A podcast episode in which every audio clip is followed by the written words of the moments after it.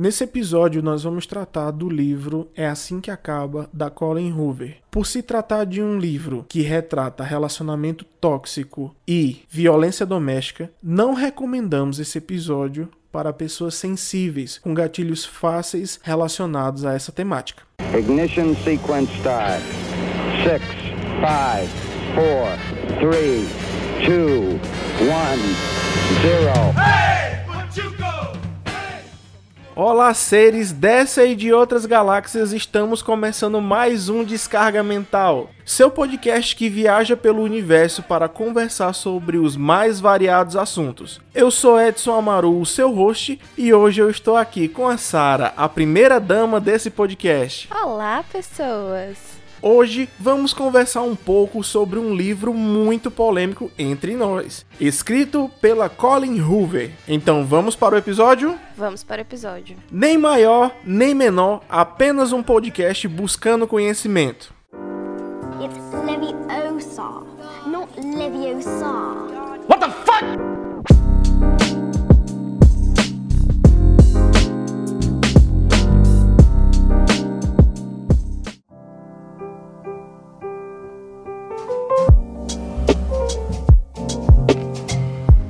Considerado o livro do ano, que virou febre no TikTok e sozinho já acumulou mais de um milhão de exemplares vendidos no Brasil. É assim que acaba é o romance mais pessoal da carreira da Colin Hoover, discutindo temas como violência doméstica e abuso psicológico de forma sensível e direta.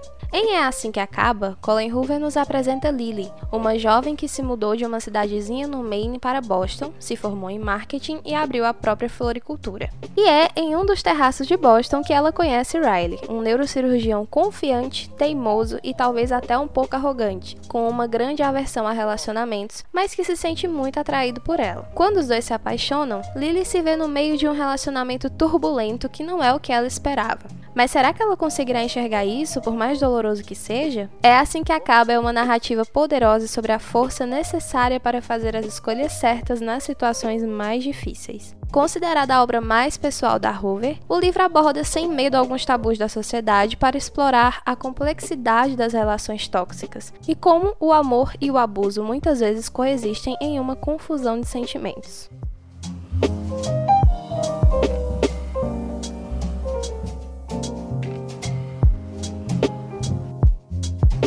Para que a gente possa contextualizar esse episódio, é, é importante eu trazer para vocês quem é o Edson enquanto leitor. É, os livros que eu amo ler são livros de terror, livros de suspense, aventuras, livros de fantasia. Eu tenho aqui na minha estante Senhor dos Anéis, O Hobbit, Contos de Cthulhu. Falta só Harry Potter. Eu comprei Lady Killers, porque mulheres também matam. E eu sou muito imerso nesses mundos muito fantasiosos.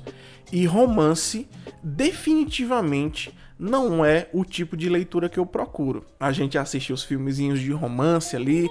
Lógico que eu sou um homem muito romântico, lindo, maravilhoso. Ai, que delícia! Mas, se tratando de livro, não é o tipo de conteúdo que eu busco. Porém, meu amor, esse é o seu universo, né? Sim, é o meu universo. Leio o livro de romance, não sei quanto tempo faz, faz muito tempo. Desde que eu era já pequenininha, eu tinha acesso a essas coisas, né? A primeira coisa que mulher tem acesso é a comédia romântica e livro de romance. É, às vezes. Às vezes. Nem sempre. Às vezes. Né, na maioria dos casos. Aí comecei a fanficar ali quando eu tinha meus 16 anos, aí intensificou mais. Hoje é o gênero que eu mais leio, né, que eu tenho mais afinidade, que eu escrevo também, que eu trabalho no livro das, outra, no livro das outras pessoas. Sim. Então é isso. É o que eu mais gosto. Mas depende do livro também, que é o que a gente vai falar aqui Pronto, hoje. justamente. E é através dessa conexão de mundos que a gente acaba trocando figurinhas, né? Uhum. E foi numa dessas trocas de figurinhas que você me apresentou esta pérola. Que é Essa bomba. É assim que acaba. Você já tinha me apresentado outro livro que, que eu odiei muito de ler, que foi Nossa Música. Sim, mas foi por conta de um personagem. Eu acho que se esse personagem tivesse sido bem aplicado dentro da história, tu teria gostado. Mas um personagem, ele carrega o restante da história. Não, com certeza, eu Então, sei. um erro com um personagem ele pode ser fatal com o decorrer da história. Mas não é sobre esse livro que nós vamos falar. Vamos falar sobre É Assim que Acaba.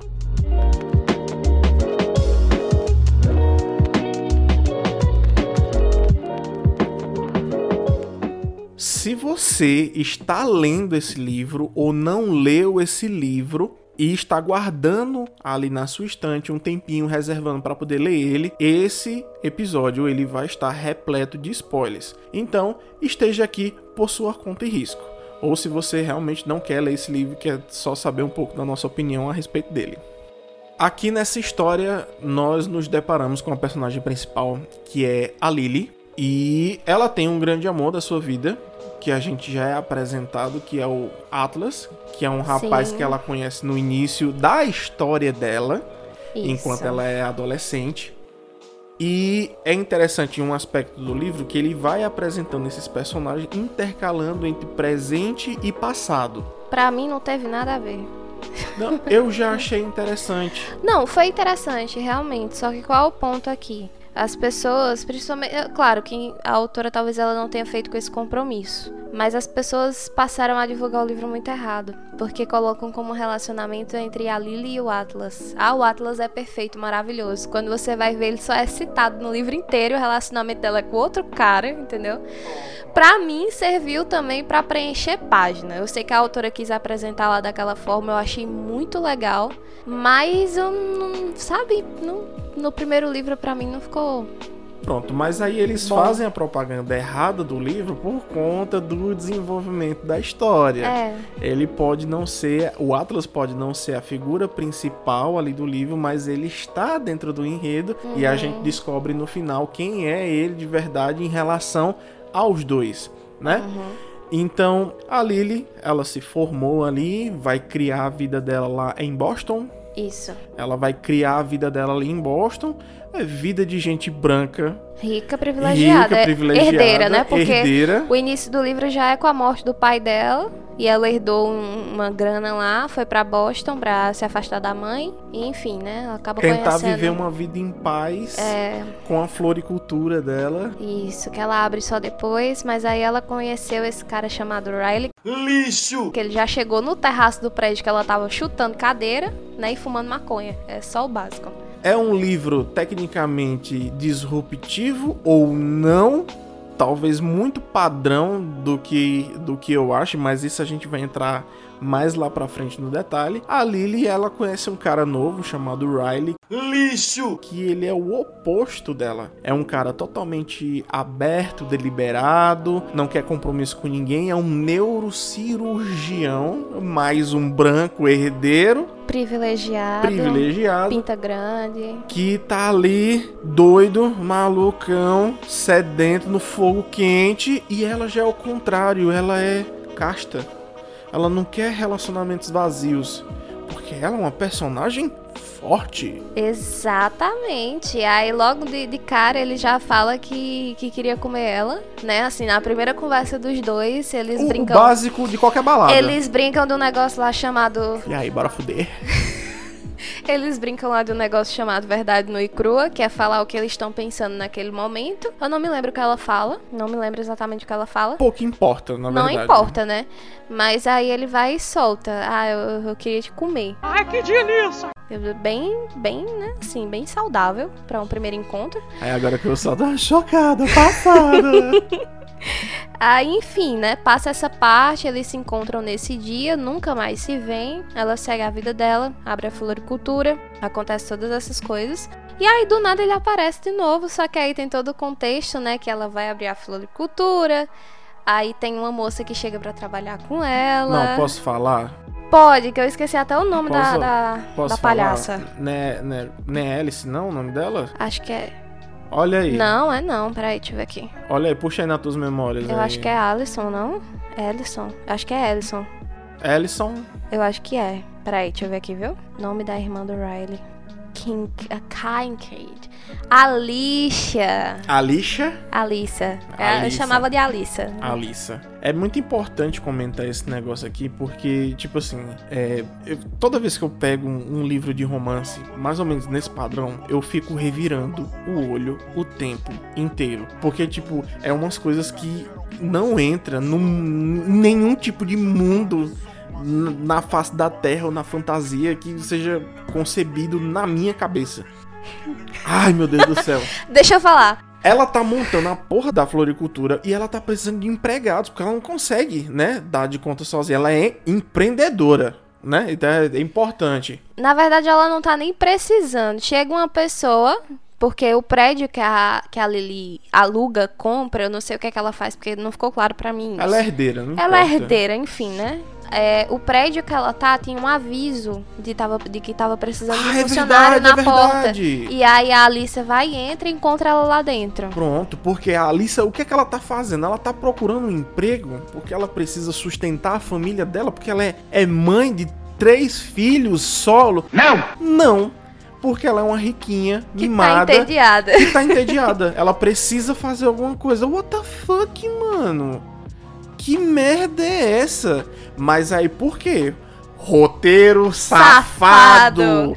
Ela é a conexão que vai trazer esse cara novamente, o Riley, Lixo! pra que o casal da história se forme. E ele é somente o irmão dela. Exatamente. Branco, loiro, do olho azul, irmão, famílias herdeiras se encontrando, tudo lindo e maravilhoso. Só que não. Esse, esse casal improvável, eles vão se formando ali aos poucos. Ah, eu acho que quem lê o livro ficou muito animada. Eu não fico de forma alguma, mas quem lê o livro ficou muito animada, viu aquele casal maravilhoso se formando ali, lindo, tudo ótimo, tudo perfeito. Só que aí aonde entra o plot da história dessa escritora maravilhosa que é Agora- a Pauline agora- Hoover. Agora, quem viu o casal de uma forma maravilhosa tem algum tipo de Pronto, problema. mas né? aí a gente vai trazer agora o porquê. O porquê que é disruptivo. Porque começa dentro da história todo o contexto de violência doméstica. Principalmente pelo ponto de que quando a gente começa a ver o passado da Lily falado nos diários que ela escrevia pra, pra Ellen, aquela comediante lá, né, que tem um show dela e tudo, ela escrevia esse diário porque ela era muito fã e ela tinha meio que a esperança de que a, a Ellen lesse em algum momento da vida dela, né, enfim. Ela escrevia como se a Ellen fosse ler, como se ela estivesse conversando com a Ellen de fato. E aí é mostrado né, nesse ponto que a mãe dela vivia um relacionamento abusivo ao extremo. Uma, uma violência doméstica, o pai batia na mãe dela muito, né? Teve caso de, de estupro também, do pai com a mãe dela. Então, assim, realmente é, é uma coisa muito pesada que é inserida, né, nessa parte do- dos pais e tudo. E aí a gente começa a ver esse cenário na parte da da Lily também. Só que qual o ponto aqui? É o fato de que desde o começo a gente começa a ver que o relacionamento ele já não começa de uma forma legal, porque o, prime o segundo encontro deles já é ele falando a mesma coisa, ele continuando na vontade de comer ela, não passou ainda, eu acho que passa meses pra eles se verem de novo. É, Muito ficam, tempo. Eles ficam flertando, né? Nesse período que eles estão ali e tal, não sei o que, trocam um número de telefone, Não. pede alguma coisa.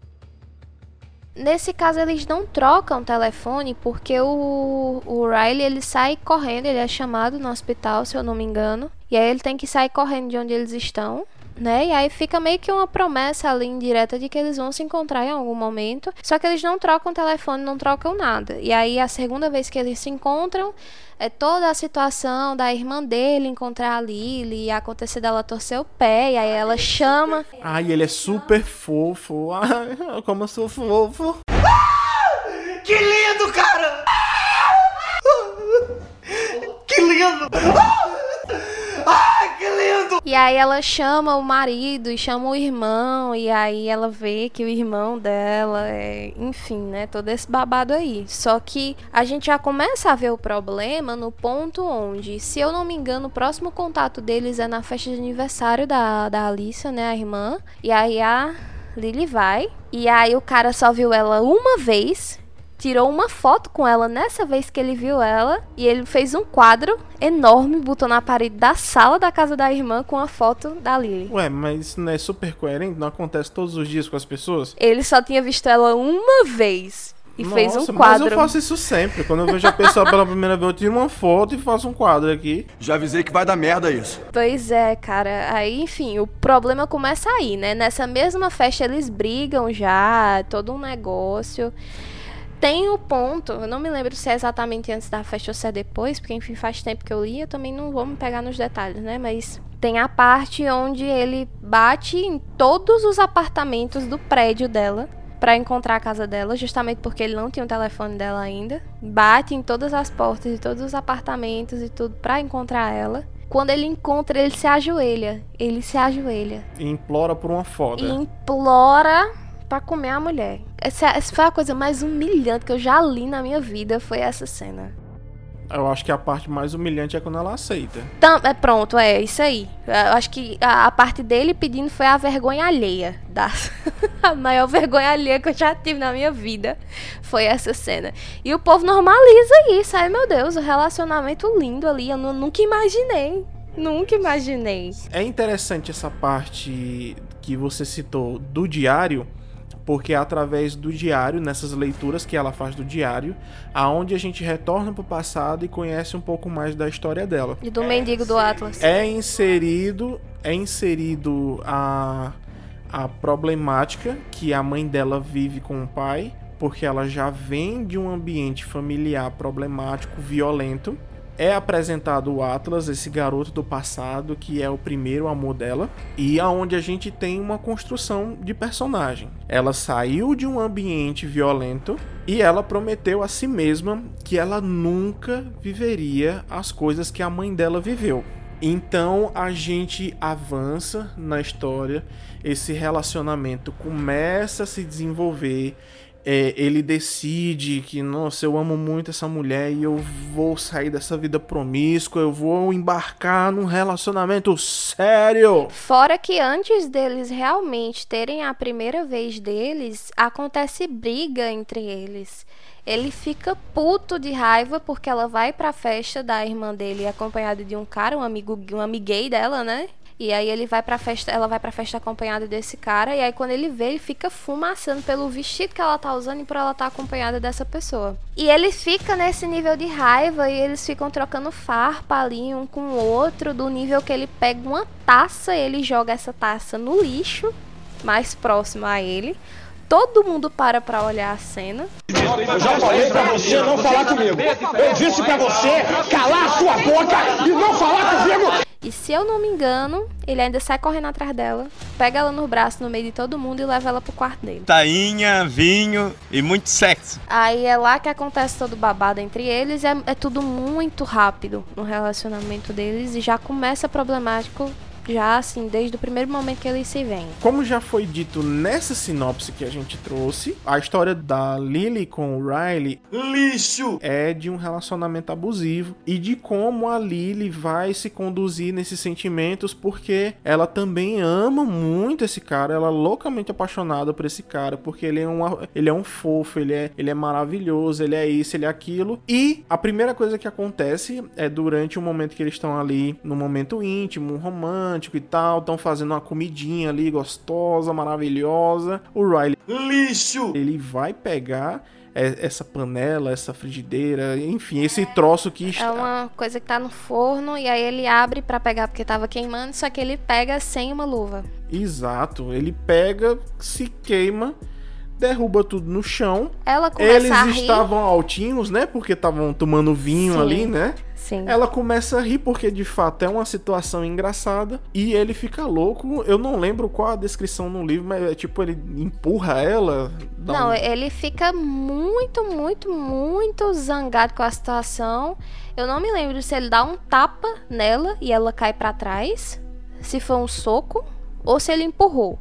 Porque eu sei que quando ela caiu pra trás, o que machucou mais ela foi o fato dela ter batido a cabeça numa maçaneta do armário E aí, enfim, machucou, né? Ela fica com, com um ma- um machucado visível na testa. E se eu não me engano, acontece alguma outra coisa com ele que ele bota a mão em cima do vidro também. Só que mesmo numa situação violenta, ele continua sendo hiper mega fofo, porque ele vai cuidar da testa dela que ela bateu. É o cenário de assim. Ele é possuído naquele momento, foi o que a autora colocou, né? Ele é, é como se ele fosse possuído naquele momento por essa. É como se ele fosse possuído naquele momento por essa raiva muito grande. Aí ele faz a violência com ela. E aí depois ele cai na real e volta a ser o cara fofo que pede desculpa e não sei o quê. É porque ele é muito fofo. E aí vai machu vai cuidar do machucado dela e não sei o que. Ah, mas eu não queria fazer isso, você ficou rindo, eu tenho uma cirurgia muito importante, que ele ia fazer uma cirurgia pra dividir dois gêmeos. E aí ele... E, e, as foi mãos dele é um instrumento de trabalho, é E a coisa foi- mais sagrada. E ele machucou. a mão destra, que é o que a que ele mais usava. E ele machucou ali no vidro, mas ele não se importa com isso, porque ele é maravilhoso. Meu Deus do céu. Ai. Que lindo! Ela supera, perdoa. E o ponto que já começa a mostrar o abuso, além de ter tido a própria violência, é o fato de que ele, eles saem pra jantar com a irmã dele e o marido da irmã, e aí ele mente. Ao invés dele dizer realmente o que aconteceu, ele fala que ela escorregou na cozinha. Ele fala que ela escorregou na comida, ou se eu não me engano foi no azeite, alguma coisa, caiu.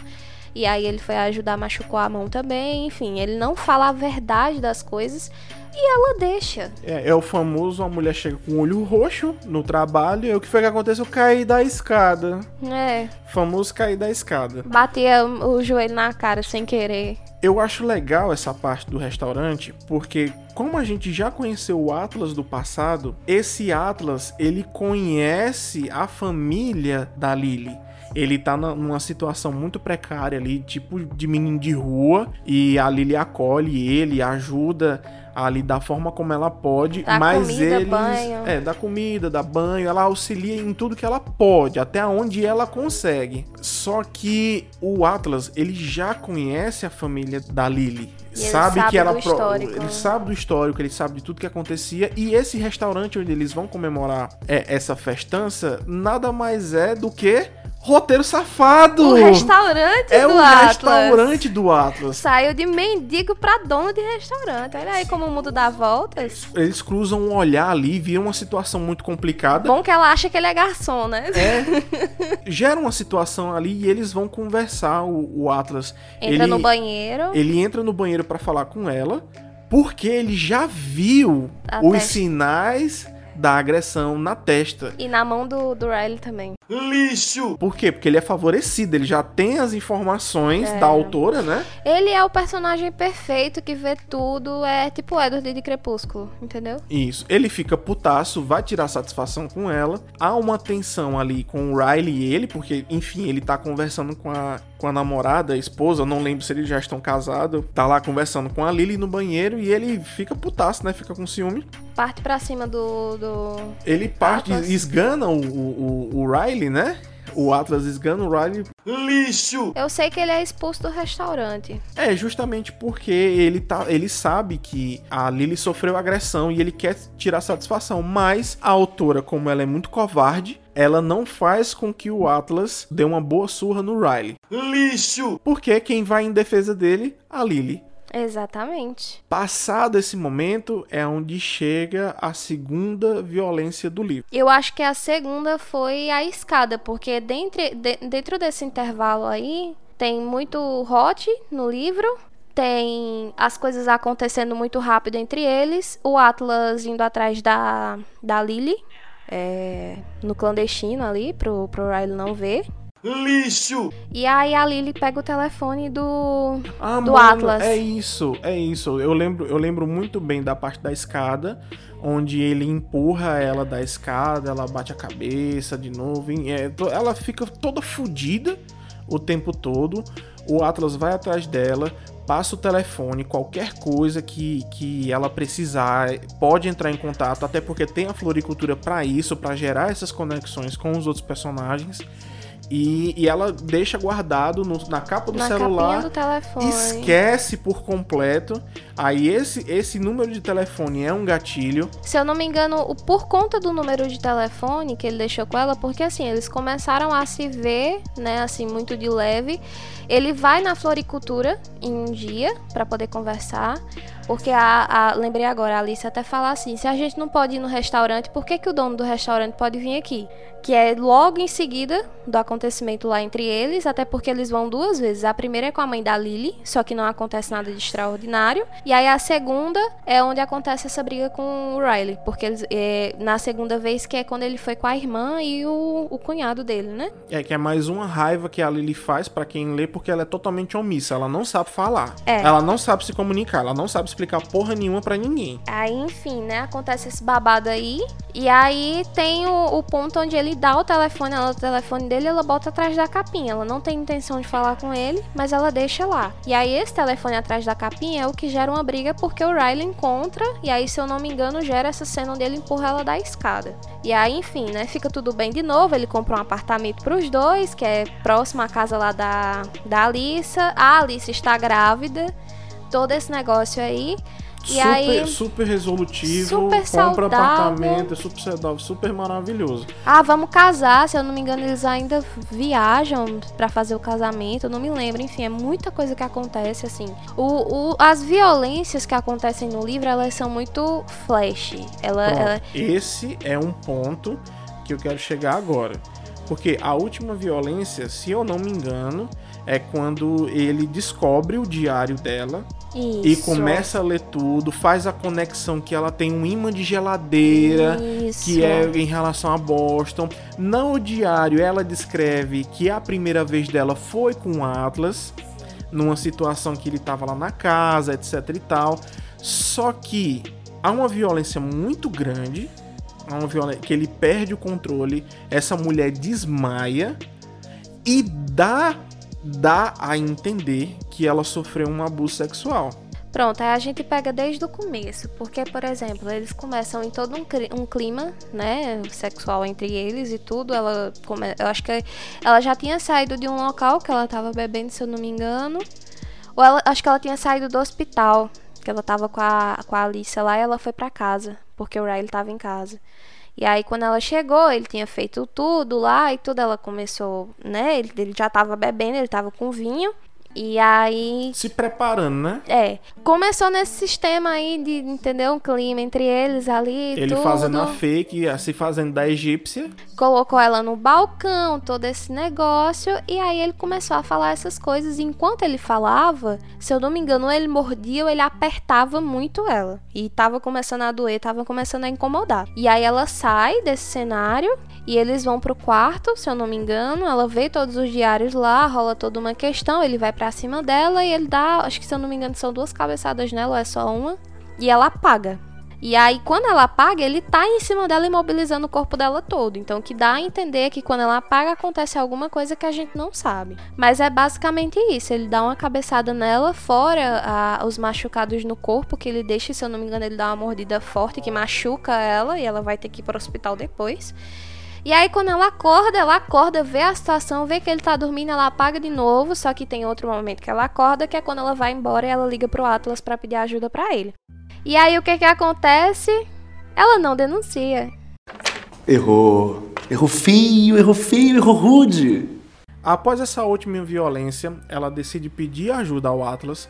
O Atlas abriga ela e ela entra num mar de confusão, de entender os sentimentos que ela tá em relação ao Riley. Lixo! E antes disso, no hospital, ela descobre que ela tá grávida do Riley. Lixo! Quando ela vai tratar o diabo dos ferimentos, quando ela vê a porra da mordida que ela levou, ela descobre que ela tá grávida. Ou seja, todo esse processo de maternidade, de gravidez e Aí o homem que eu casei. E não sei o que, não sei o que, o que é que eu vou fazer, o que é que eu deixo de fazer, porque ela entra num dilema por conta do histórico da mãe dela, das coisas que elas passaram com o pai, o que ela tá vivenciando agora, só que agora ela tem uma, uma filha. Ela vai ter uma filha e ela entra nesse processo. O Atlas tenta chegar mais próximo dela. Ela enfim, recua. para poder para poder aconselhar, ela recua porque o Riley Lixo! É o homem da vida dela. E continua insistindo muito para os dois voltarem e tudo. Aí, se eu não me engano, ele vai estudar em uma outra cidade, chamou ela pra ir, ela não quis, aí ele vai só, e aí quando eles separam um pouco, né, um do outro. Isso, só que antes disso, ela ainda continua vivendo no dilema de que ela não pode denunciar o Riley, Lixo! porque senão Ele perde a Oh, carreira meu Deus! dele. O branco hétero top, herdeiro branco dos olhos azuis, vai destruir a carreira dele. Oh meu Deus! Não! A história anda, ela não perdoa o Riley. Lixo! Nasce a criança. Puta que pariu, qual é o nome dessa criança? Fala o nome não, dessa criança. não, fala. não, fala, porque eu não, não, consigo. não, eu não consigo. não, eu já passei por não, isso uma vez. não. E eu vou ter que passar de novo. Não. Que porra é essa, marreco? Antes disso, a gente precisa falar. Não, peraí. Não, meu Deus, eu não, eu não sei como é que a gente esqueceu disso. O passado trágico do protagonista. Que ele mata o irmão quando ele era criança, sem querer. A gente vai chegar nessa. A gente vai chegar nessa Ai, parte. meu Deus. A gente vai chegar nessa parte. Primeiro me fala o nome dessa criança. Emerson. Caraca, bicho. O, o que é? É, é, é um, é um complô assim. É, É todo mundo leu Crepúsculo pra pegar aquele nome de Mad Renesme. Que porra é isso, cara? Não, mas na, na defesa da Lily, Emerson é o nome do irmão que o Riley matou. Ai, Respeito. Esse é o pior. Esse é o pior. Essa é a conexão ridícula. Ridícula. Porque além dele ser branco, hétero, top, herdeiro, que não pode perder a carreira, a autora vai humanizar ele. Ela tenta, né? Ele é violento, ele é doido. Mas por quê? Porque no passado, sem querer querendo, ele matou o próprio irmão. Ele deu um tiro no irmão sem querer. Ele deu um tiro. E aí os pais são totalmente culpados pelo que aconteceu. Ele era só uma criança. Tem que ter arma aqui, tá ok? Tem que ter arma. Olha, é por isso que não pode ter arma em casa, gente. Porque É. o hétero branco top pode matar alguém da família. Exatamente. Então ela chega pra humanizar. Mas isso não justifica o que ele fez? Não. Não, afinal, a Lily é uma personagem forte. For, tão forte que aguentou tanta porrada. É impressionante o grau de maldade que vocês têm. O livro todo. Eu cara, não queria nem rir. Cara, não dá. Não dá. Mas chega o final do livro. Finalmente. Chega o final do livro. A Lily não perdoa o Riley, porém não o denuncia pra não acabar com a carreira dele. E o castigo dele qual é? Não ter a mulher que ele ama. Exatamente. Não tem não a mulher ser presente na vida da filha Que ele- integralmente. que ele só vê assim quando tem uma folga do trabalho, porque ele é neurocirurgião, ele não tem tempo, Ah, ele né? é branco top, né? Ele não tem tempo pra ser pai. Porra. A penitência dele, pagar por tudo que ele fez, não tendo a Lily na vida dele, não Ai, tendo nossa, que sofrimento. a filha. Não Realmente tem uma ele racha. sofre bastante. Ai, meu Deus, E não, não aí- tem uma racha mais. Que beleza, ficou ó, uma bosta. No final, o que, que a autora faz? Ela dá um gancho ali para o Atlas chegar, eles se encontram na rua, se cruzam na rua, né? Quando a Lily tá indo deixar a, a Emerson com o pai. E aí eles se cruzam na rua e o Atlas vai e fala: se você um dia sentir que você quer se apaixonar de novo, se apaixone por mim. Que lindo, cara! Que lindo! E aí o livro termina nesse encontro deles dois, né? Tanto, sei lá, meio que fecha ali pra uma possibilidade de um relacionamento Mas eu já entendi que eles iam iniciar um relacionamento ali. e entra o é assim que começa, né? Que é tudo trocado aqui o negócio. Mas Pronto, enfim, mas não bora é o fechar livro, aqui. não é o livro em questão. A gente precisa contextualizar a história porque nós temos uma declaração da autora em relação a onde ela se explica o porquê que ela escreveu essa história.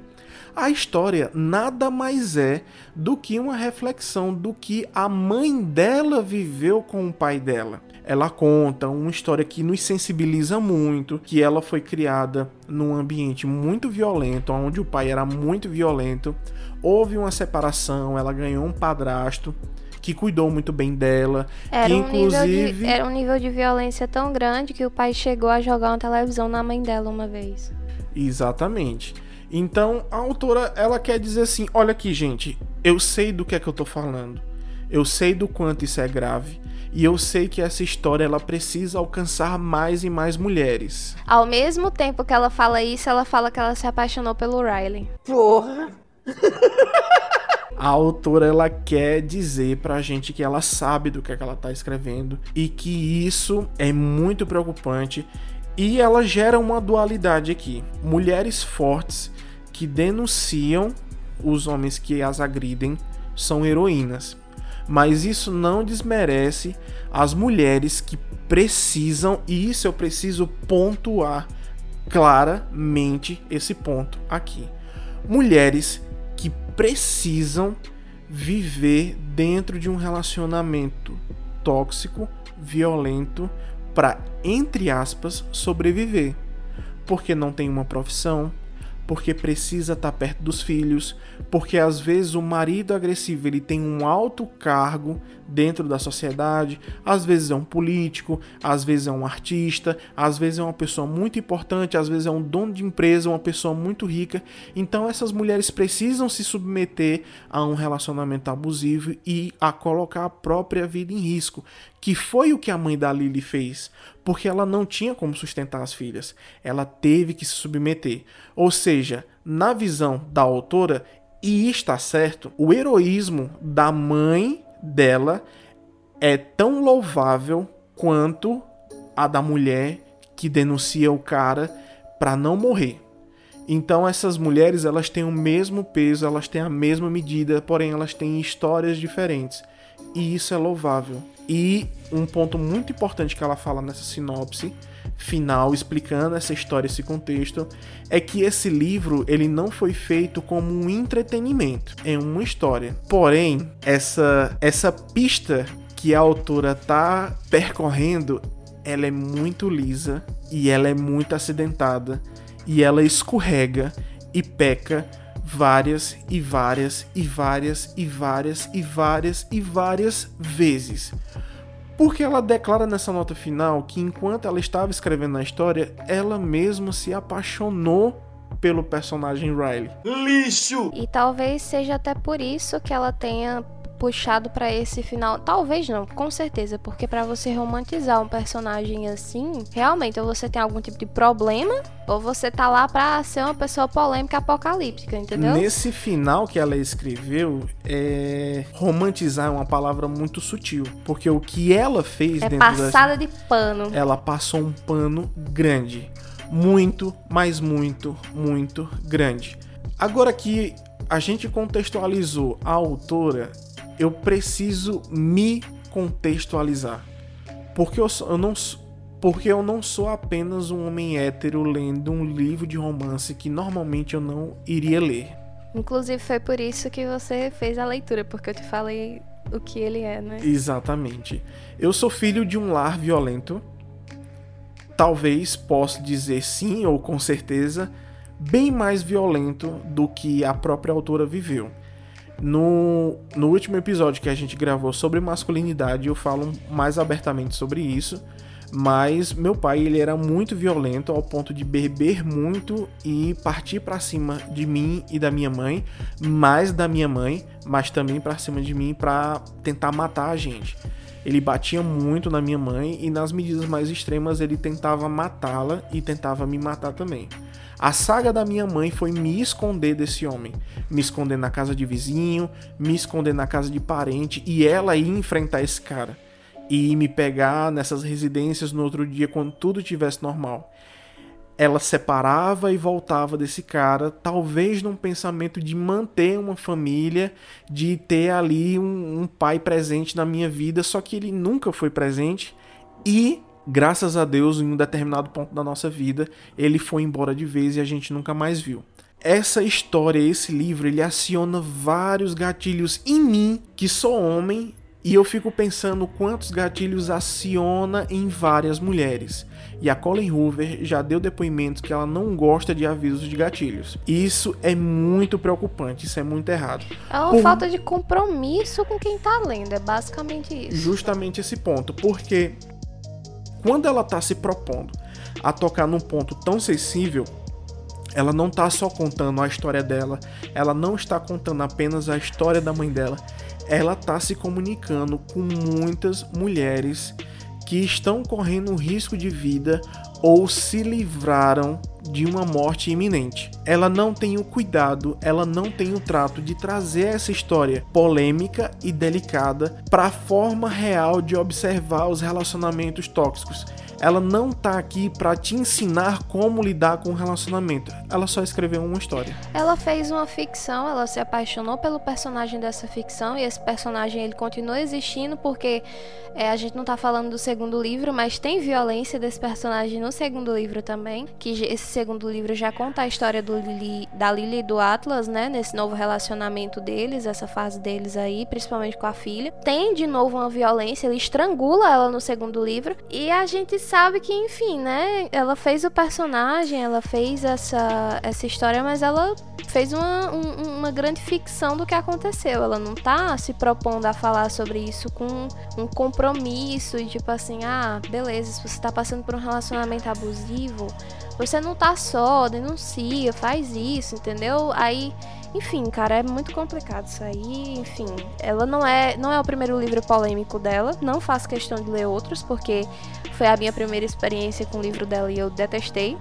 né? Então é isso ela toca muito no ponto do Riley. Lixo! Ela mastiga o Riley. Lixo! O tempo todo. É o Riley. Lixo! O Riley. Lixo! Ele é lindo, ele é maravilhoso, ele tem a piroca grande. Eu acho que ele ela é quis, gostoso. Eu acho que ela quis tanto que a gente se apaixonasse por ele para ter a decepção no final, que quem se apaixonou por ela por ele no final foi ela. É basicamente isso. Exato. A Lily é a própria autora. É. Ela mastiga esse cara o tempo todo. A carreira dele ele é muito importante. Ele é mais importante do que a própria segurança da, da personagem principal, que é a Lily. A Lily, no decorrer que eu fui lendo a história, eu achei uma personagem um porre, um saco. Essa mulher é um saco, porque ela é perfeita. Ela, ela, ela, só, ela só é tapada, ela não sabe falar com ninguém, né? Ela não sabe falar, ela não sabe se abrir. Mas ela, ela é, é, perfeita, não, porque assim. Ela e o cara, Atlas são Deus dois do personagens céu. 100% intocados, assim, e o que me deixou com muita raiva, muita raiva da Lily durante o livro inteiro. É o fato de que, tipo assim, ela passou por um relacionamento abusivo, ela viu o relacionamento abusivo do pai com a mãe dela. E ela fala: Ah, mas eu não sou minha mãe. Ele não é meu pai. Eu não tô na mesma situação. Era outra coisa. Cara, pelo amor de Deus. Uma pessoa que passa por uma coisa que ela passou, ou das duas, ou ela tem amnésia ou ela se finge de doida. Porque não tem explicação. A garota passa o livro todo nessa questão. Eu entendo, gera aquele negócio de tipo assim, ah, quando você sofre um relacionamento, quando você presencia um certo tipo de relacionamento, você tem uma tendência a buscar esse relacionamento, enfim, você acha que, que tá seguro, não sei o que. Nada justifica. É uma psicologia que ela não trabalha, na Nada verdade. justifica. É uma psicologia que ela não trabalha. Ela tenta sustentar essa questão de que a Lily ela tá muito envolvida com o relacionamento que ela acaba passando por cima.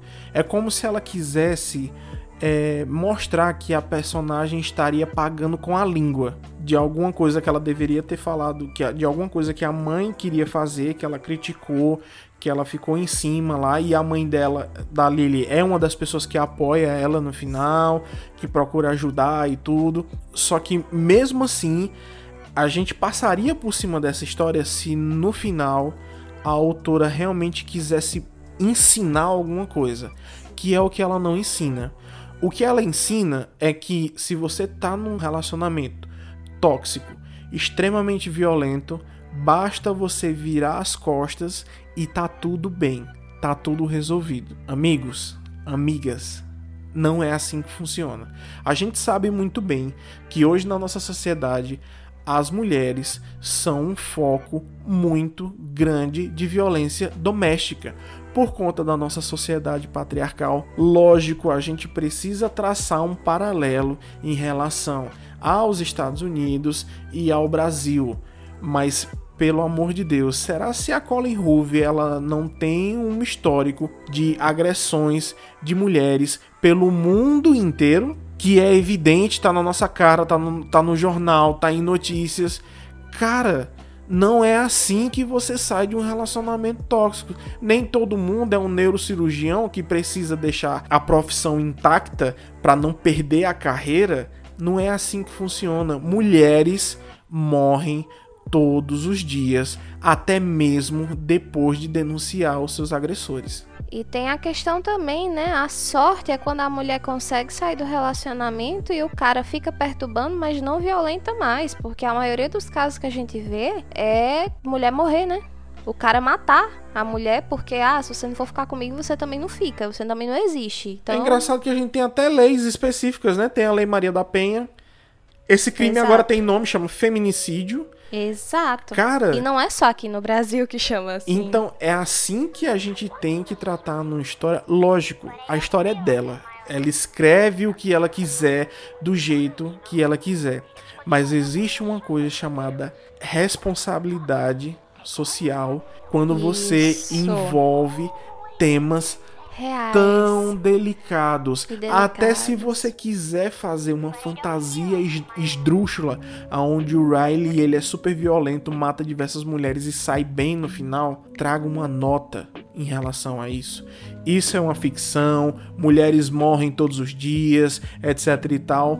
Tem mas gente aqui, que faz isso e coloca a justificativa, é romance dark. Eu posso fazer o que eu quiser. Aí Aí a gente entra num negócio muito mais complexo. Aí é onde entra essa questão desse impacto que esse livro teve nas Nossa, pessoas. Nossa, eu preciso muito falar sobre isso agora, porque eu tava me segurando aqui, porque esse livro ele gerou muita discussão. E muita gente defendendo principalmente. Pelo ponto de que, tipo assim, eu vi gente fazendo post dizendo que a literatura ela não tem compromisso com a moral. Tá errado. Tá completamente errado.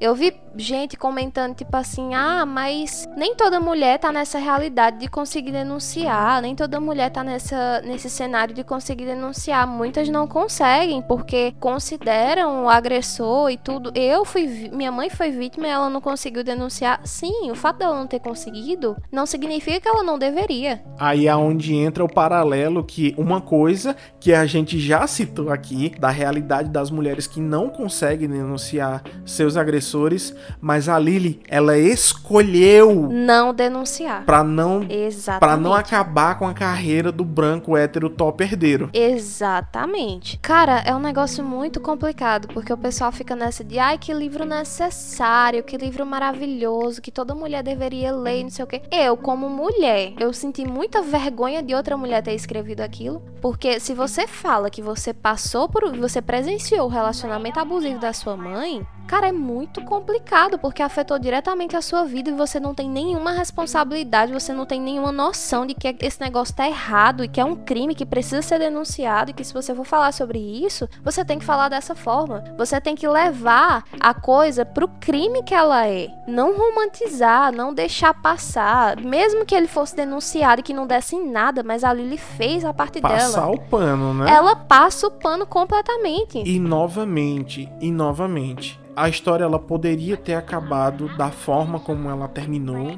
e tá tudo bem. Mas desde que a autora entendesse a responsabilidade do tema que ela tá falando. Exato. E ela não Essa faz. história terminou bem porque é assim, assim, assado, mas você não está sozinha. Procure ajuda, amigos, parentes, não sei o que. Ela não faz isso em momento algum. Ela só faz a nota dela dizendo que a mãe passou por um relacionamento abusivo e acabou a história, como se fosse a explicação dela pro jeito que a história terminou. É basicamente isso. Só que é sem compromisso, sem nexo e me preocupa muito que essa mulher tenha filha mulher na vida dela. Eu gostaria de ter um diálogo especialmente com as mulheres que defendem esse livro, de que ele é um bom livro, Que ele é um livro necessário ele é para um outras livro mulheres. necessário para outras mulheres.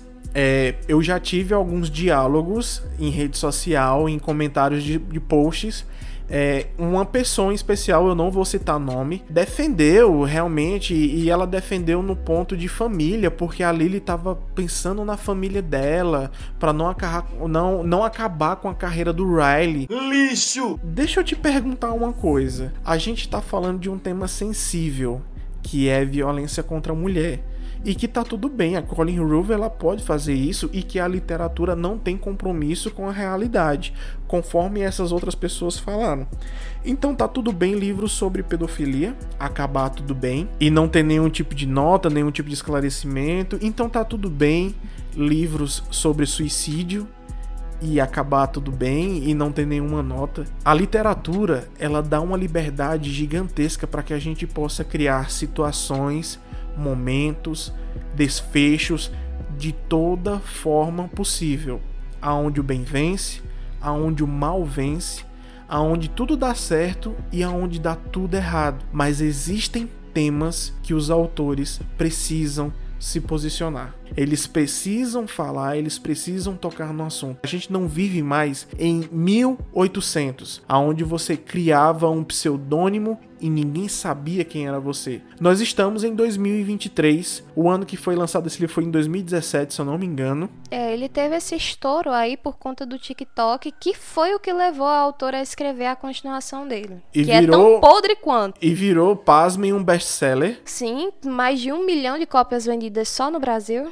Então a gente vive num meio tecnológico de informação aonde é necessário que seja posicionado principalmente com altos índices de feminicídios. Então, é um livro necessário para quem exatamente? Eu queria muito que você me respondesse por que é que no meio feminino, em especial nesses tipos de livro, existe esse fetiche de relacionamento violento e dessa romantização desse cara tóxico.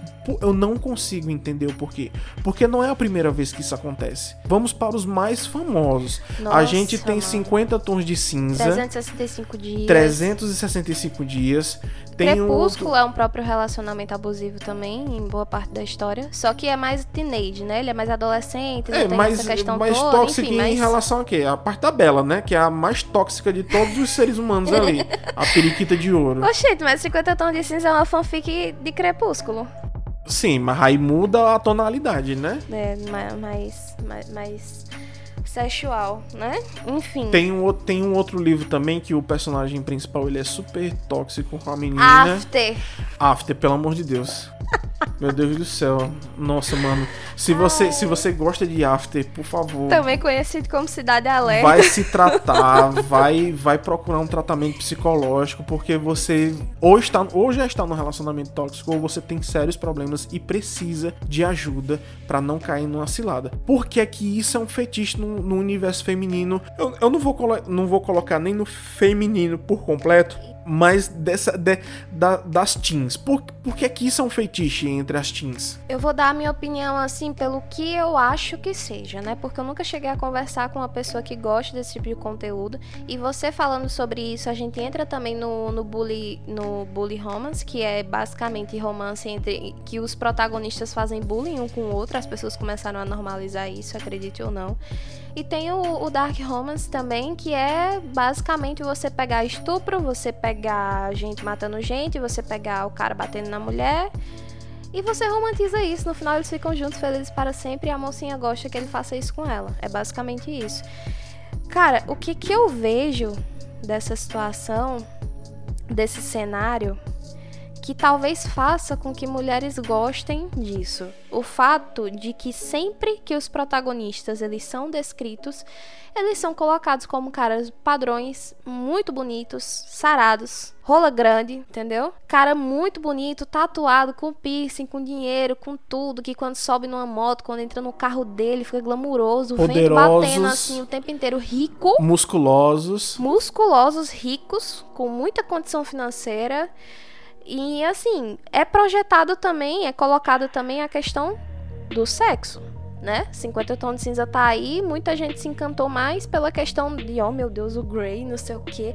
E também tem o fato de que as pessoas já esperam que a mulher é, promova uma transformação na vida daquele cara. É a responsabilidade social da mulher dentro desses livros. É basicamente isso. 50... E não é não, na vida real? 50 tons de cinza tá aí para provar pra gente esse ponto. O cara era completamente destruído, passado trágico, aconteceu muita coisa com ele.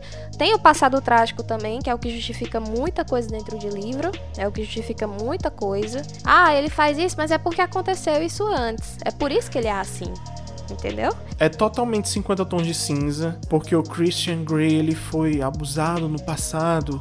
Aí e por é isso por que ele abusa outras que ele é um pessoas. abusador. Nossa, ele é um pobre coitado. Se não tem que mandar matar uma desgraça dessa. Mano, vai se fuder, vai tratar esse cara. Ele tem um quarto Vai de jogos. Ele não precisava da Anastácia, ele precisava de terapia. Era isso, era disso que ele precisava. Aí é que nem o máximo de 365 dias que dá um ano pra mulher se apaixonar por ele. Se ela não se apaixonar, ele, le- ele deixa ela ir embora. E qual é o passado trágico dele? Nada. Ah, o passado trágico dele é que o irmão dele morreu e quando o irmão dele morreu, ele viu a imagem dela, entendeu? Ele foi, ai, teve toda essa questão e não sei o que, ela se apaixona por ele, enfim, ela tem síndrome de Estocolmo, né? Isso não é falado. Não é usado como um ponto onde a autora ia fazer pra dizer, tipo assim, não, é errado, que nem o livro que a gente já leu, Stolen, Raptada, que é basicamente o cara sequestra a menina e no final, eh, no final ele vai preso mostra pra gente a questão da síndrome, de tudo que ela passou. Eles vão pro deserto, não tem nada lá. A personagem ela passa por uma crise em relação se eu tô Sim. apaixonada por ele, Sim, o que é que eu ela- tô sentindo. Ela começa a confiar nele ali, só que aí no final a gente vê que realmente ela tava doente, que tinha um problema e que o cara vai preso. Ela não defende ele. Ela até o livro é ela escrevendo uma carta pra ele com relação a tudo que aconteceu Depois que ele tá preso. depois que ele tá preso. E que ela é liberta de lá. Ela passa muito tempo com esse cara. Então, assim, tem toda essa questão envolvida. O, a questão do que é colocado na nossa cabeça desde que a gente é pequena com relação a transformar a vida do homem. Ah, mas é porque o amor cura tudo. Ah, mas é porque ele é muito bonito. Mas ele tem dinheiro. Enfim, é muita coisa envolvida.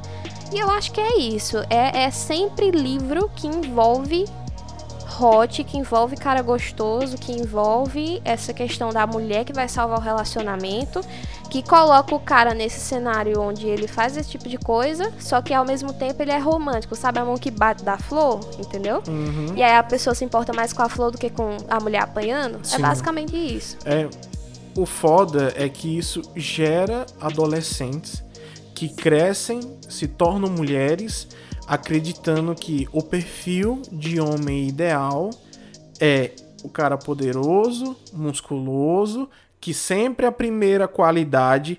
E, e me perdoem vocês, pessoas que leem livros de romance, porque esse é o universo de vocês, não é meu universo, eu não estou inserido nisso, mas de tudo que eu li, de tudo que eu vejo, a primeira característica de um homem, entre aspas, foda e forte é lindo.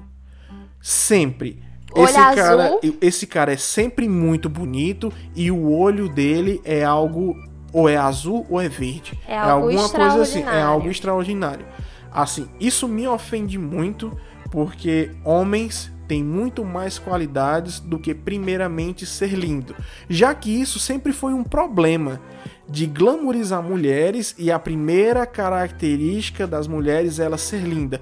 Porra, mulher não tem outra qualidade? A primeira tem que ser citada, mas aí não. Nos livros de romance, inverte a situação. E a primeira característica de um homem foda e tal, não sei o que, é que ele é lindo. Porra, mano. E tem o problema, tipo assim, a gente sabe E que esse todos eles, sempre que forem escrotos, tá justificado. É porque ele tropeçou quando era criança. Exatamente. E a gente também tem o problema da supervalorização do sexo. Do sexo e do dinheiro. Do sexo e do dinheiro, mas Sexo e principalmente, dinheiro. principalmente do sexo. Porque assim, você tem todos os seus fetiches realizados dentro de uma história se você quiser. E com esse cara. E com esse cara. Então cria esse mundo ideal, né? Onde esse cara é incrível. E aí a, gen- a- a menina vai pra vida real procurando essa pessoa. E aí, enfim, existe a questão da supervalorização do sexo, existe o fato de que, infelizmente, a gente sabe, a gente sabe que muita criança, muito adolescente tem acesso a um conteúdo que não é da idade deles e não tem nenhum tipo de controle pra isso. Que é exatamente esses livros da Amazon. É exatamente essa, essa questão da leitura que a pessoa muitas vezes pega um livro. É assim que acaba é vendido como livro adolescente. Tá na prateleira de livro, de livro adolescente em muita livraria. Então, assim, é um lance muito complicado, porque se eu sei que esse conteúdo vai chegar no público mais novo de todo jeito, então o que que eu, como uma pessoa mais nova, não gostaria de ler? Entendeu? O que foi que aconteceu na minha vida que eu não gostaria que outra pessoa tivesse? Essa questão de que o autor não tem, que a literatura não tem compromisso com a moral, justifica muita coisa para autor que quer escrever história escrota. É basicamente isso. E ele tem a licença poética dele para fazer o que ele quiser, mas que ele tenha compromisso com as pessoas que estão lendo. É basicamente isso. Não, com e certeza. Aí, cara... E até porque o próprio autor ele pode se utilizar de redes sociais, ele pode dar declarações. Ah, sei lá, eu sou um escritor de livro dark. Ah, você não acha que o que você escreveu foi polêmico e tal, não sei o quê? Não, o que eu escrevi foi polêmico e foi para ser polêmico. Ah, é porque adolescentes estão lendo os seus livros, a responsabilidade não é minha. Tá lá na capa do meu livro que é proibido para menores de 18 anos. Eu estou fazendo minha parte. Quantos autores estão fazendo sua parte? Primeiro lugar, informar que tem gatilhos no livro. Autores, por favor, não sejam escrotos como a Colin Hoover. Ai, porque eu não gosto. Moça, você tá ganhando grana com os leitores. Então você precisa respeitar as normas e colocar os gatilhos. Você não vive mais na sociedade dos anos 90 ou dos anos 80, onde tudo era permitido. A sociedade evolui e informar no livro sobre os gatilhos é uma evolução da comunicação, da fantasia para a realidade. Tem autor que inclusive fala o capítulo que tem um determinado gatilho para a pessoa pular, se não conseguir ler, enfim realmente é uma coisa que foi gerado compromisso, né, de fazer. E eu queria ler uns destaques que tem aqui na Amazon. Traz o primeiro. Do livro da Colin Hoover, que é assim, eu acho que são os pontos piores que o pessoal destacou como ponto que gostaram mais dentro da história. Vamos, vamos ver aqui, né? O primeiro, com 6.226 leitores marcando esse trecho. Não paramos de amar uma pessoa só porque ela nos magoou. Não são suas ações que magoam mais, é o amor. Se não houvesse amor ligado à ação, a dor seria um pouco mais fácil de suportar. Claro, porque a responsabilidade não é do agressor. A responsabilidade é da porra do amor. É, existe muito amor quando a pessoa dá um soco na sua cara. Não, aí vem novamente aquela questão de da autora romantizar a agressão que está sendo transmitida, de que está sendo passada. Quando a pessoa nos magoa, porra, velho, magoar é dizer assim, sua feia. Não é com uma testada na sua cara e um estupro. Porque é Exato. é isso que acontece dentro do livro. Só que a autora, para defender o personagem que ela tanto se apaixonou, ela cria esses apagões na Lily. Ai, eu não lembro. Ai, eu não Ai, que não Não, não é nem que não lembra, é porque assim, é flash, é uma violência que ela dura segundos e aí depois ele volta a ser o cara extremamente romântico que faz ela ficar nessa confusão de ah, não, mas foi só um momento. Ah, mas ele tava, ele tava descontrolado. Ah, mas eu entendo o que foi que aconteceu e não sei o que. No lugar dele talvez eu ficar, entendeu? É um negócio que tipo assim, é, é muito rápido, muito rápido. É, passa segundos, não dá nem 10 segundos da violência, e aí ele volta a ser o príncipe encantado perfeito que vai cuidar do machucado dela como se outra pessoa tivesse feito, começa a pedir desculpa e perdão e não sei o que, eu te amo, eu não vivo sem você. Ai, que lindo! Aí tem outra aqui. 5.289 pessoas marcaram. Impedir o coração de perdoar uma pessoa que você ama é, na verdade, muito mais difícil que simplesmente perdoá-la. É como se perdão emendasse o corte que você tem na testa, né? Aí a outra, com 4.032 pessoas marcando, é: Não existe isso de pessoas ruins. Todos nós somos humanos e às vezes fazemos escolhas ruins. Muito bem. Ai, meu Deus. E no caso, as escolhas ruins é escolher a cara da pessoa para meter um soco. Exato. A escolha ruim. A escolha ruim é você empurrar uma pessoa escada abaixo complicado, eu estou até sem palavras. Mas eu tenho muitas palavras ainda para dar. E o principal delas é em uma nota, a autora fala que esse é um livro que ela escreveu para a mãe dela. Ela não tinha pretensão de lançar esse livro. Nossa, coitada da mãe dela, ler um negócio Ela, desse. mas Mas pensa, a, a história da Lily, ela vai validar a história da mãe dela. De que a mãe dela foi muito forte por tudo que ela passou e ter se submetido a, a anos de relacionamento tóxico e violento para poder cuidar das filhas. Não está inserida no mesmo contexto, porque a Lily não é retratada como a mãe dela. A gente já identificou que a Lily é a autora. Que a mãe da Lily é a mãe da, Da própria autora. Colin Hoover, né? Porque Uhum. a, a história das duas é exatamente igual. Exatamente igual no que ela descreve. As violências que a mãe sofreu é a mesma que foi sofrida pela mãe. A violência que a Lily sofreu com o lance lá é a descrição da violência que a mãe dela sofreu junto com o marido. Aconteceu daquela mesma forma. A, a parte de pegar lá no negócio quente, sem a luva, ela rir, levar um tirambão na, na cara.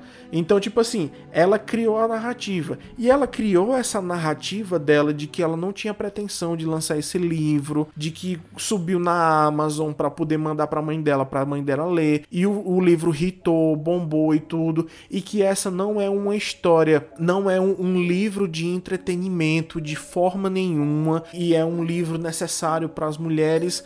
Mas peraí, vamos com calma. O livro tem uma foca em continuação. E ela, ela surfou na onda, foi basicamente isso. Ela, eu não sei, eu não sei dos boletos que ela tem pra pagar, não sei quantas casas ela precisa comprar, não sei do que é que ela precisa fazer, mas ela hitou na onda dela. Ela se quebra como artista, se vende dentro da história, a pessoa que ela cria em volta da autora que isso aqui é assim, é uma coisa séria e tal, não, é só entretenimento que rendeu um segundo livro aonde ela continua passando pano para o Riley. Lixo! Ela continua passando pano pro Riley, o Riley Lixo! continua fazendo maldades e ele não vai preso em momento nenhum porque a, a, a Lily ela é essa Madre Teresa de Calcutá e a autora me faz uma foque desgraça que Sara vai falar agora. Ela fez uma. Ela fez. Ela, ela, ela não fez, ela ia fazendo. Mas ela ia fazendo uma fucking bosta. E Sara vai dizer agora que bosta é essa. Cara, é o seguinte, eu não sei nem por onde, que- onde eu começo. Como eu já falei anteriormente, no segundo livro também tem uma violência com a Lily, que é o fato dele estrangular ela, né? E aí gera o ponto de que, tipo assim, ele tem explosões de raiva. Do nada ele fica estressado e ele começa a agir de forma violenta. Então ele é um risco pra minha filha, mas eu deixo ela ir mesmo assim, porque eu não quero envolver justiça no negócio. Passo o livro inteiro nessa narrativa. E aí, quando chega no final, ao invés de ele ser denunciado, principalmente depois que a Alice, a própria irmã dele, sabe de tudo que aconteceu, se junta todo mundo, fazem uma intervenção e mandam ele fazer um curso de como controlar a raiva dele. Uma perda de tempo. Pra ele botar no currículo de médico dele, entendeu? Mas isso, mas isso foi tipo o quê? Foi tipo um anúncio no Instagram que apareceu, né? Prova- Cuide da sua raiva, arraste pra cima, faça seu cadastro. Provavelmente. Aí a irmã dele olhou assim: Olha que legal, vou inscrever o meu irmão. Aí eh, tem a sobrinha e tem a filha, né? Aí se junta todo mundo, se junta a Alice, o marido dela e a Lily pra dizer se você não fizer o curso, se você faltar em alguma aula, se for alguma coisa assim, qualquer falha que você cometer, você vai ser proibido de ver elas duas sozinho. Eu não aguento, Mas, tipo, fizeram isso comprando pelo Hotmart? Como que Eu merda foi acho, essa? eu acho que foi Eduz, né, também. Cara, pelo amor de Deus. Tem outra violência. Aí nessa, nessa, o Atlas fala: você deveria ter denunciado. Vamos denunciar o negócio. Ela fala: não, mas não tem nenhuma marca física, não tem nenhuma prova. Como é que eu vou provar que aconteceu isso, não sei o quê? Fica por isso mesmo. Ninguém ia acreditar em mim, ele é um neurocirurgião, ele é muito famoso, ele pode contratar qualquer advogado que me tiraria a guarda da minha filha, eu não quero perder a guarda da minha filha e não sei o quê. Essa parte dá até pra compreender. O foda é que isso pode entrar até no subconsciente feminino e dizer: é, realmente, se essa personagem aqui, que tem todos os recursos possíveis pra isso, e tem até a família do agressor do lado. A favor dela. a favor dela, Imagine não eu. faz isso preocupada. Imagine eu que sou negra, periférica, Nossa. sozinha. Cara, é lógico, a Colin Hoover ela não tem obrigação nenhuma de ter uma visão de mundo, assim como eu, pobre brasileiro negro, tenho. Mas chega a ser uma discrepância tão grande da realidade que você fica puto, você fica revoltado. E você fica mais puto e você fica mais revoltado ainda que eu achei que meu amor ia falar agora e meu amor não falou. Que é a porra do, do livro de colorir que essa Nossa! filha da puta Eu ia esqueci! lançar. Ela Eu ia es- lançar essa merda. Ela Eu- ia lançar. Eu esqueci.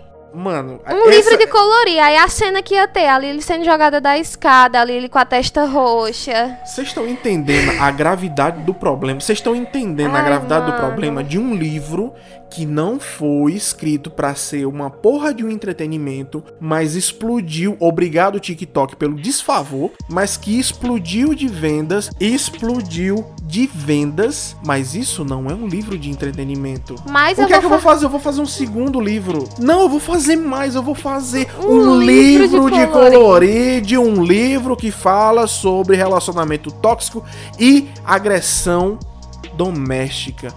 Puta que pariu. E, cance... e graças a Deus cancelaram essa merda. É porque ela viu a repercussão negativa que teve. Porque, cara, como é que você faz. Um livro de colorir automaticamente ele tem contato com vários públicos. E, cara, não justifica. Se não é um livro de entretenimento, pra que que tu vai lançar um negócio desse? E o pior, e tá sendo adaptado pra filme agora. A história. Com relação à adaptação pro filme, eu não me preocupo tanto porque é uma merda que eu não vou assistir. Eu não me preocupo, porém, a adaptação tem a chance de fazer um destino correto pra história. Eu espero Ah. que faça, né? Ah, então quer dizer que se mudar o final pode ser melhor? Não, eu, eu não tô dizendo que o final da Colin Hoover é errado e que o final que eu esperaria que fosse o Riley denunciado é o correto. Os dois finais podem existir. A minha preocupação é a responsabilidade da obra com o público. Tem que ter uma responsabilidade. Tem que ser aberto um diálogo com essas mulheres que sofrem violências de que elas não estão sozinhas, que elas podem, elas, elas têm a escolha, assim como a Lily tem, de denunciar ou não. Porém, o final feliz, entre aspas, do livro não existe na vida real.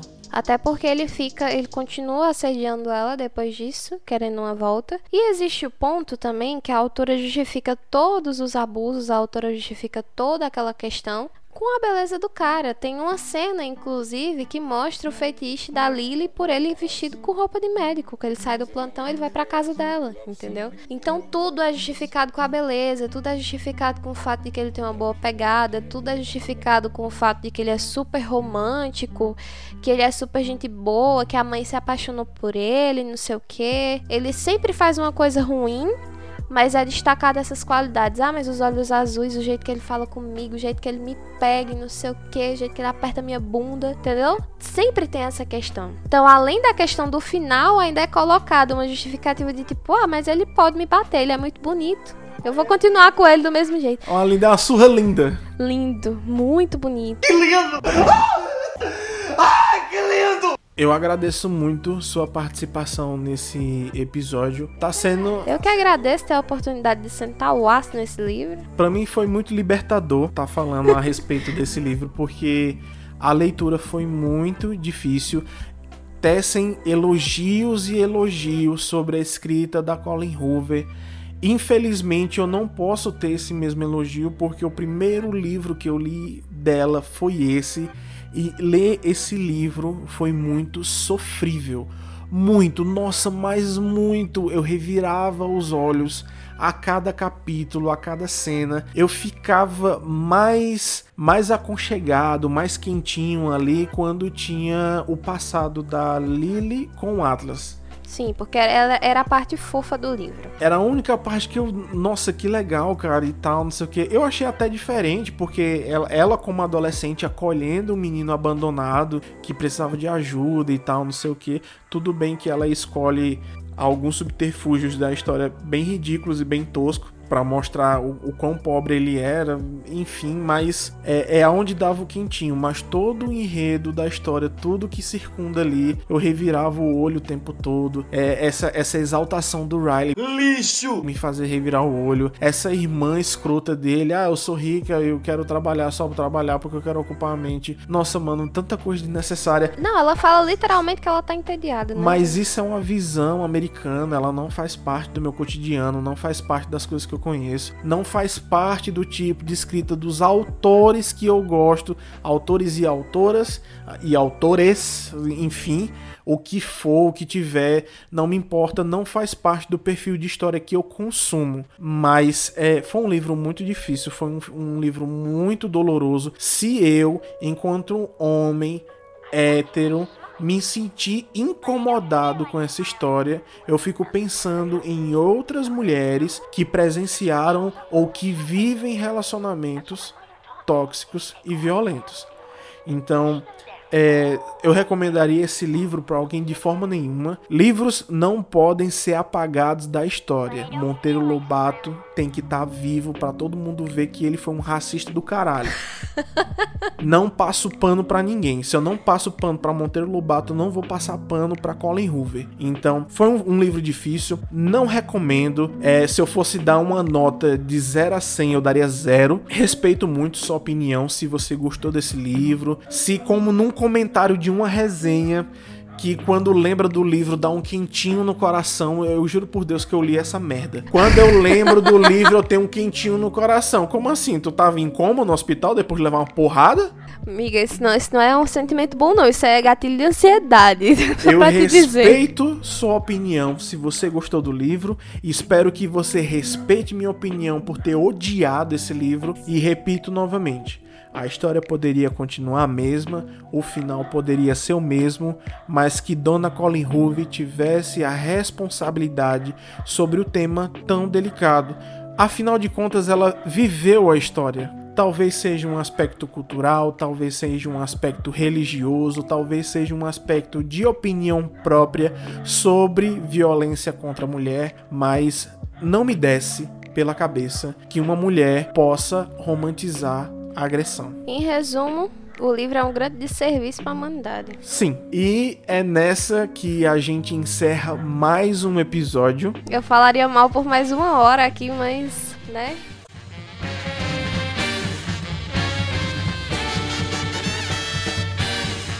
Obrigado a você que nos escutou até agora. Nos siga nas redes sociais, estamos lá na rede social roxinha. Acesse edson.amaru. Se você quiser deixar sua opinião sobre esse episódio, comenta no post ou pode ir diretamente no meu direct e deixar sua opinião sobre o episódio. Eu garanto para você que eu vou ler no próximo episódio ou nos próximos episódios. Se você quiser ajudar esse podcast a crescer, lembre-se de curtir nossos posts, participar das nossas enquetes lá nos stories, compartilhe esse episódio com alguém que você acha que vai gostar do nosso conteúdo. E claro, se você quiser dar uma força a mais, confira a descrição do episódio e como você pode financeiramente ajudar esse podcast a continuar existindo. E é isso, nos vemos no próximo episódio. Até lá!